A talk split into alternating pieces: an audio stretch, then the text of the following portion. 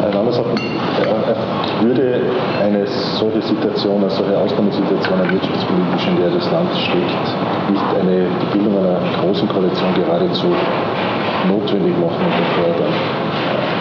Unter früheren Maßstäben schon, aber wir haben erstens keine großen Parteien mehr.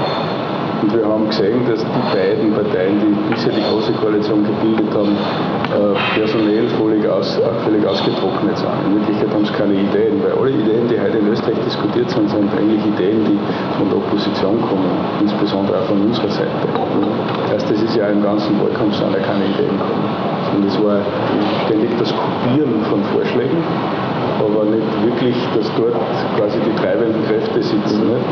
Wenn der, der Herr Mumm von der Arbeiterkammer als, als einer der Repräsentanten dieses, Think Tanks, wenn man so will, der hat nichts anderes gewusst, als dass er gesagt hat, ich brauche Sicherheit, weil ich, ich wäre sonst persönlich oft in meine Pensionskassen gearbeitet. Ja?